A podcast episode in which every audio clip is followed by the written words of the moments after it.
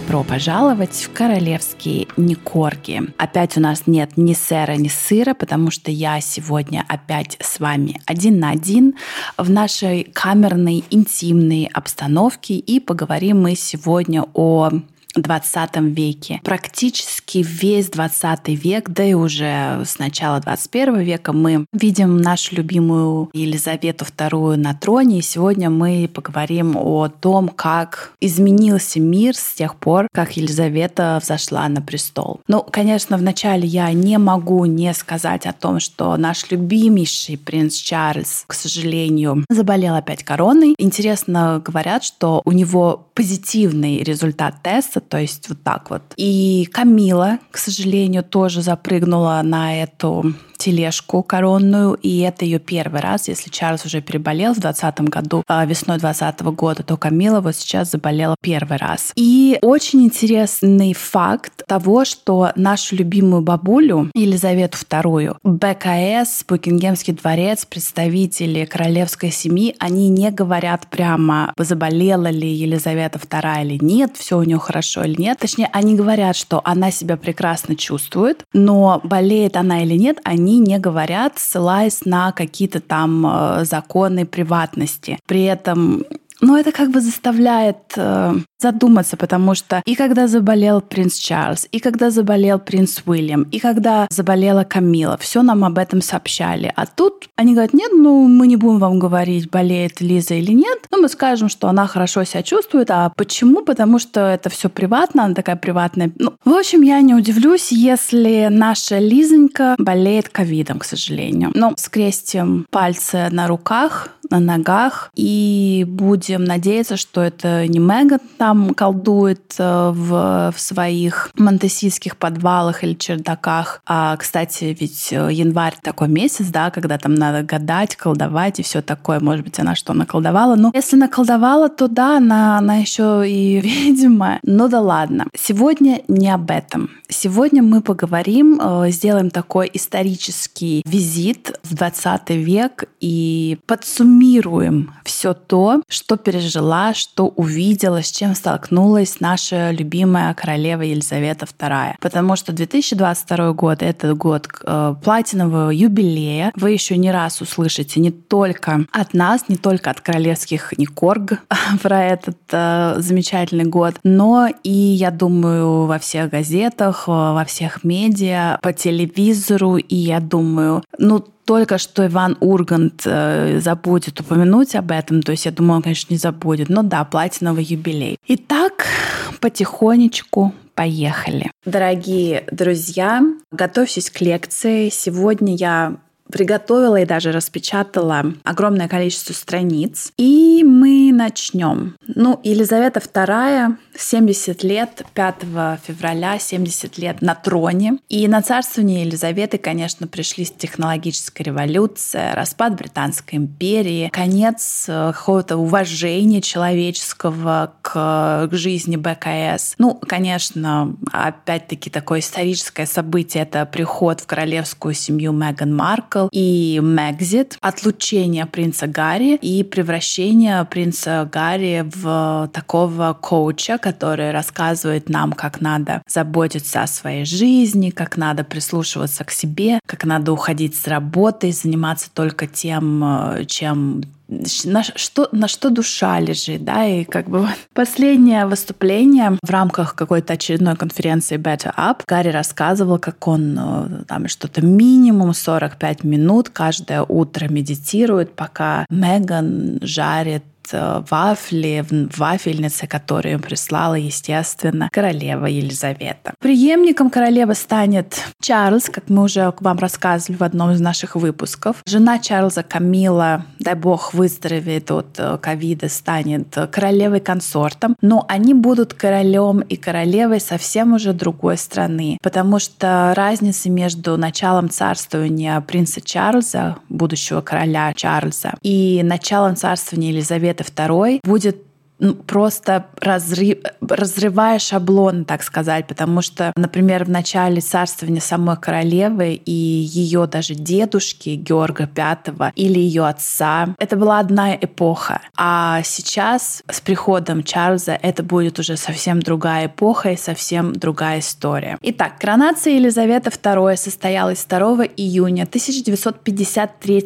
года, хотя королевой она стала, как мы знаем, в тот же момент, как скончался ее отец в феврале 1952 года, то есть как раз вот 70 лет назад. По британской традиции на смерть монарха приспускают флаги государственные, но не королевские, потому что король или королева у страны есть всегда. Моментально умер король, да здравствует король. Последний вздох предшественника молниеносно передает титул преемнику. И, кстати, королева Елизавета опять-таки вот сейчас, 5 февраля, говорила о том, что для нее вот эта дата — это прежде всего э, дата смерти ее любимого отца, а не какой-то там вот праздник, когда она стала королевой. Королева и ее антураж поначалу к потенциальному присутствию телекамер в Вестминстерском аббатстве отнеслись э, вообще без энтузиазма. Они еще не знали, как далеко, как далеко было до Меган. Елизавета II категорически запретила снимать венчание и попросила фотографов и операторов не наводить на э, ее лицо объектив во время специальной церемонии по поводу дня рождения монарха, которая называется Troop in the Color. А на то, чтобы ее переубедить, потребовались совместные усилия нескольких членов кабинета, которые отлично знали ее отца. И говорят, одной из главных ролей в том, чтобы убедить королеву Елизавету, так сказать, открыться, хоть чуть-чуть приоткрыть э, дверь в частную жизнь БКС и разрешить снимать какие-то церемонии на камеру, сыграл лорд Суинтон. В результате правительству пришлось срочно устанавливать новые телепередатчики для того, чтобы посмотреть на коронацию смогли и те подданные женщины, которые жили вдали от столицы и крупных городов, и вообще, ну, даже, наверное, тогда они и не задумывались, но весь мир. Сейчас у БКС, конечно, есть специальный человек, да не то, что специальный человек, а специальная огромная команда, которая занимается аккаунтами БКС в соцсетях. Эта работа называется Digital Engagement Planner, и, наверное, не могу не сравнить это с Chief Impact Office карьерой, который сейчас занимается должностью, на которой сейчас состоит Гарри. Конечно, и коронацию, и свадьбу Елизаветы в итоге снимали на камеры. Даже сейчас вы можете забить в YouTube коронация Елизаветы II и посмотреть эти кадры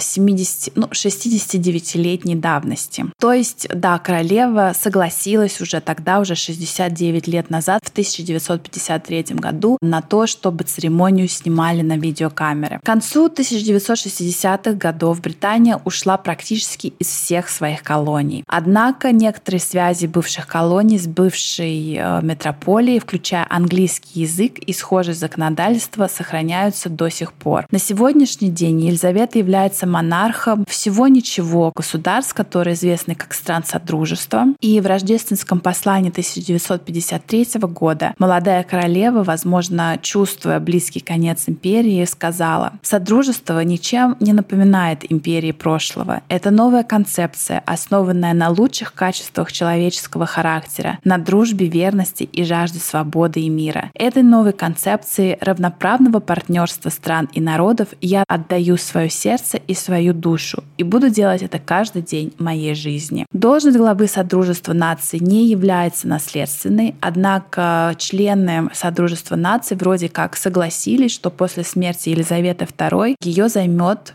вот эту должность главы Содружества наций займет все-таки наш любимый принц Чарльз. В годы царствования отца Елизаветы II личная жизнь членов БКС не была темой для обсуждения. Это было такое табу высшего общества. Правда, дядя королевы, король Эдуард VIII, который отрекся от престола для того, чтобы жениться на разведенной американке Уоллес Симпсон, был, так сказать, первопроходцем, который не стал вешать замки и забивать семью печатями свою личную жизнь, а, так сказать, начал жить достаточно публично. Потому что, я не знаю, друзья, знакомы ли вы с историей Эдуарда VII и Уоллес Симпсон. Есть такой фильм W.E., э, значит, W как Уоллес, и E это Эдвард, который сняла Мадонна. Этот фильм э, провалился, его осудили критики, но на самом деле ничего не может сравниться с фильмом мюзикл Диана на Netflix. Поэтому, если у вас есть свободный час-полтора и вас интересует вот так быстро пройтись по истории и красиво пройтись по истории короля Эдуарда VII, VIII, простите, и его американской разведенки, то вот этот фильм, когда я посмотрела очень много лет назад, на меня он произвел такое неизглад... ну не то, что неизгладимое впечатление, это был такой хороший романтический фильм. Я рекомендую, на самом деле, хотя все его опустили, покрыли нехорошими словами, я бы сказала, что это хороший фильм. Друзья, вы знаете, я фоловлю Ольгу Бузову в Инстаграм, поэтому, может быть, на мое мнение не стоит.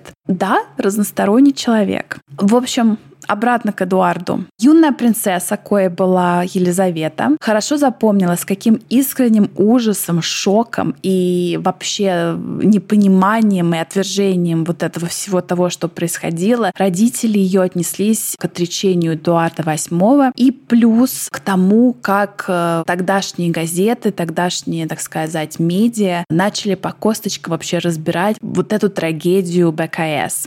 Не знали они еще тогда э, об интервью интервью Опре и вообще что может быть. Когда Елизавета стала королевой, развод для людей из ближайшего круга БКС по-прежнему оставался недоступной роскошью. Как мы все знаем, мы все смотрели, даже Катя смотрела «Корону» первый сезон и второй сезон, и не знаю, осилила ли она уже третий сезон. Перед сестрой королевы, принцессой Маргарет, был поставлен выбор или замужество с разведенным э, Питером Таунсендом, или официальное место в королевской семье. И, как мы знаем, Маргарет все-таки выбрала остаться в королевской семье. Это тоже такой интересный выбор, да, то есть, э, хотя ей предоставили возможность выйти замуж и жить в любви до скончания века, но Маргарет все-таки решила, что БКС ей дороже. Она выбрала БКС, что, впрочем, не помешало ей позднее все-таки выйти замуж э, за неразведенного человека, а потом развестись самой. Вот так вот вот так вот, знаете, складывается жизнь. Единственная дочь королевы, принцесса Анна, тоже развелась со своим первым мужем, хотя БКС к тому времени уже стала достаточно толерантно относиться к тому факту, что бывают разводы и бывают и вторые браки, и вышла замуж во второй раз. При этом для того, чтобы обвенчаться со своим избранником Тимоти Лоуренсом, принцессе Анди пришлось отправиться в Шотландию, потому что церковь Англии отказывалась венчать разведенных, а шотландская же церковь ничего плохого в этом не видела. И, кстати, есть такой город в Шотландии, который как Лас-Вегас в США. То есть туда можно приехать быстро, расписаться, обвенчаться и все, так сказать, все, что сделано, то сделано. Сын и наследник королевы, наш э, талантливый художник, принц Шарль, не смог жениться когда-то очень давно на Камиле Шанд, потому что нашей герцогине Корнуэльской, потому что ее кандидатура когда-то давно не устраивала королевскую семью по нескольким причинам, ни одна из которых сейчас, и не только сейчас, а уже там 10 лет назад, не принималась бы в расчет. Чарльз был вынужден, как мы все прекрасно знаем, жениться на одобренной Диане Спенсер. Чем закончился этот брак, опять-таки, всем прекрасно известно. И дело дошло до того, что супруги стали выяснять отношения через телевизионные интервью, через какие-то книги, печатные издания и таблоидные публикации. И в сложившейся ситуации э, в начале 90-х 20 века королеве уже не оставалось ничего другого, кроме как дать просто свое согласие на развод. Старший сын Чарльза и Дианы Уильям женился на Кейт Миддлтон, невзирая на то, что их отношения начались еще до свадьбы, что опять же в начале царствования Елизаветы II считалось просто-таки непреодолимым препятствием для вступления в брак. А наш любимый Гарик замкнул вообще круг, перечеркнул все, а, переплюнул всех и вся, потому что он даже обвенчался с разведенной американкой, которая, я не знаю, если вы э, слушали наши какие-то самые ранние выпуски, где мы обсуждали Меган Маркл, которая для того, чтобы обвенчаться с принцем Гарри, она перешла в англиканскую церковь, и это была ее уже, внимание,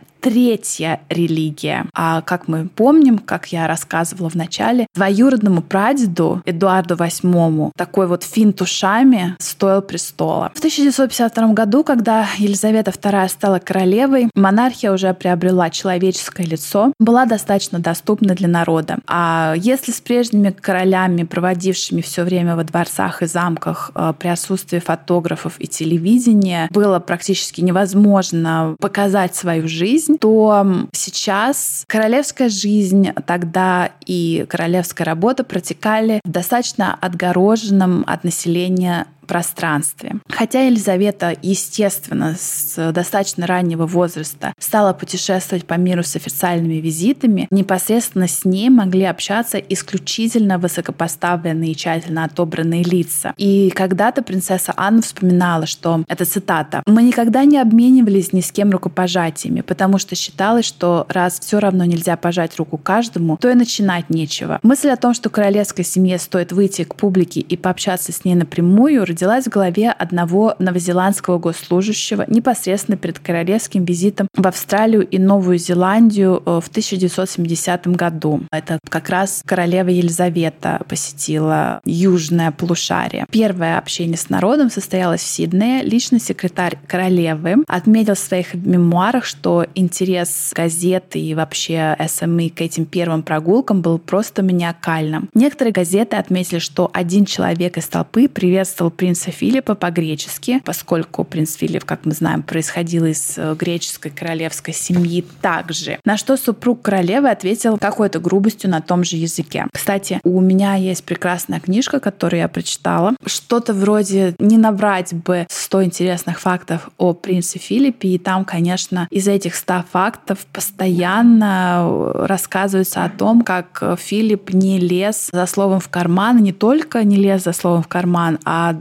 у него были приготовлены различные ругательства и грубости прям сразу. Значит, этот самый сэр Уильям Хезлтайн, личный секретарь королевы, сказал, что на самом деле принц просто поздоровался по-гречески. Но прессу это заявление не убедило. Как бы то ни было, прогулка в Сиднее положила начало новой традиции. И хотя теперь все члены королевской семьи прогуливаются перед публикой, каждый из них делает это в каком-то своем формате. Принцесса Анна, например, гуляет, но рук не пожимает, в то время как Кейт, герцогиня Кембриджская, имеет привычку в общем, останавливаться и с какими-то группами публики говорить долго, что является предметом таких колкостей со стороны других членов БКС. Принцесса Елизавета, наша Лиза, стала королевой только потому, что у нее не было братьев. Если бы вторым ребенком э, ее родителей была не принцесса Маргарет, а мальчик, то автоматически мальчик стал бы принцем Уэльским даже в том случае, если бы его сестра была на 20 лет старше, и что автоматически бы сделали вот этого мальчика, если бы у Елизаветы был брат, первым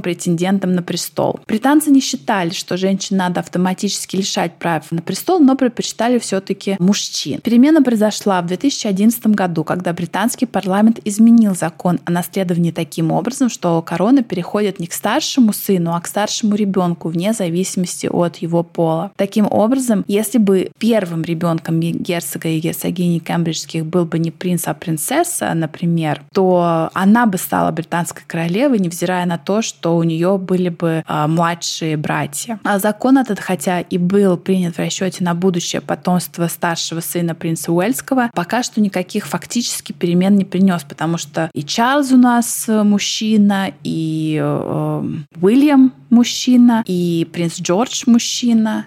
Мужчина ли фактически или не фактически принц Гарри — это э, вопрос для обсуждений, но неважно. Теперь возможность его применить вот этот закон трон появится только тогда, когда дети родятся, например, у самого принца Джорджа, но до этого пока достаточно далеко. Елизавета стала королевой, когда на политической арене выделились такие гиганты, как Уинстон Черчилль и Гарри Трумэн. Борис Джонсон стал ее 14-м премьер-министром, а 10-й по счету Тони Блэр был первым премьером, родившимся уже после того, как она стала королевой. Положение Соединенного Королевства в мире безусловно изменилось.